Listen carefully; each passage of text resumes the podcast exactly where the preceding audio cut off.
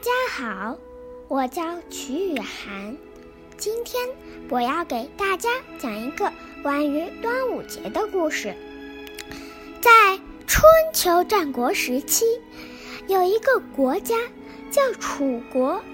楚国有一个伟大的浪漫主义诗人，他叫屈原。他是一个很爱国的人，而且。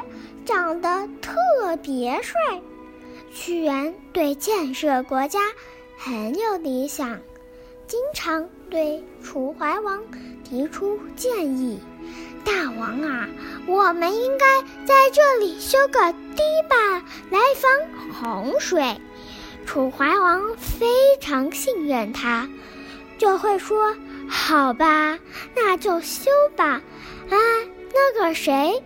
就你，吕大夫，请你去修。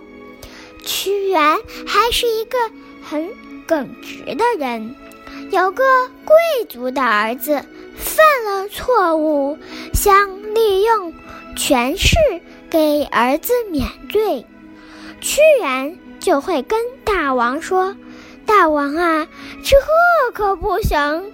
王子犯法还要治罪呢，更何况别人呢？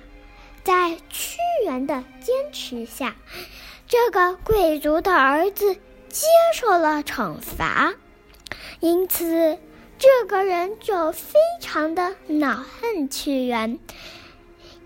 该怎么报仇呢？这个家伙想了想，想出了一个坏点子。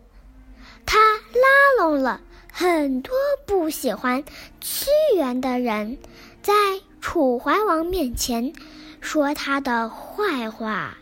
一个说：“大王啊，您不觉得屈原长得比您还帅吗？”另一个说：“大王啊。”屈原这个人很坏很坏的，他经常在背后说您吃饭吃的太多了。楚怀王听完，默默的想：既然敢说我吃太多了，这不是说我是个饭桶吗？这个屈原简直不能让人容忍啦！于是。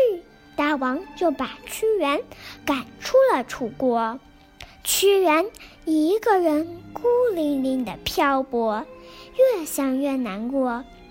唉，这一群家伙都不明白我的理想，真是让人生气呀！没过多久，更不得了的事情发生了，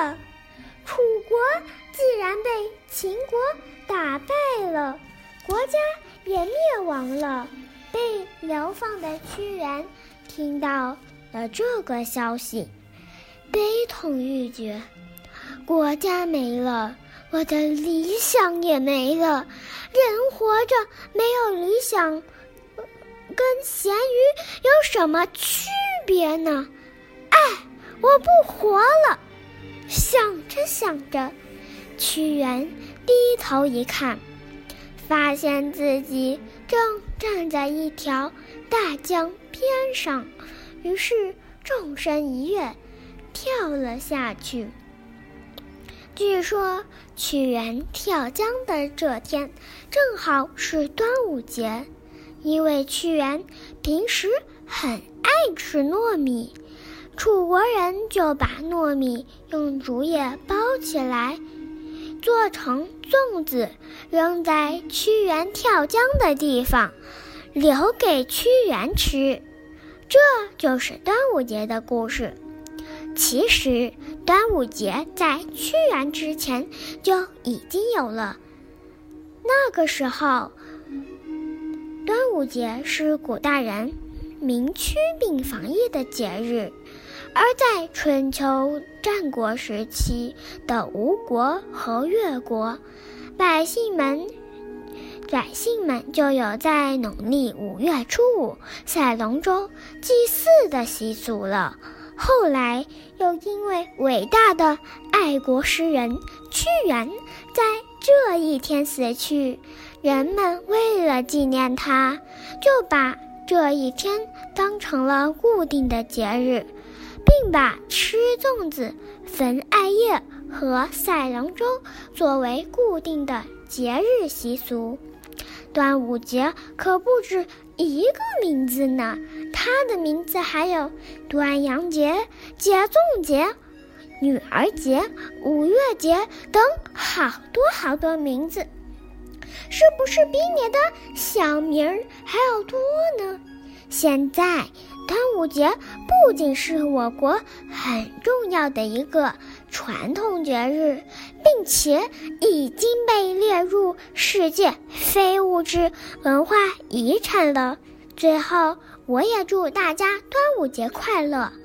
好啦，今天的故事就讲到这里了，我们下次再见。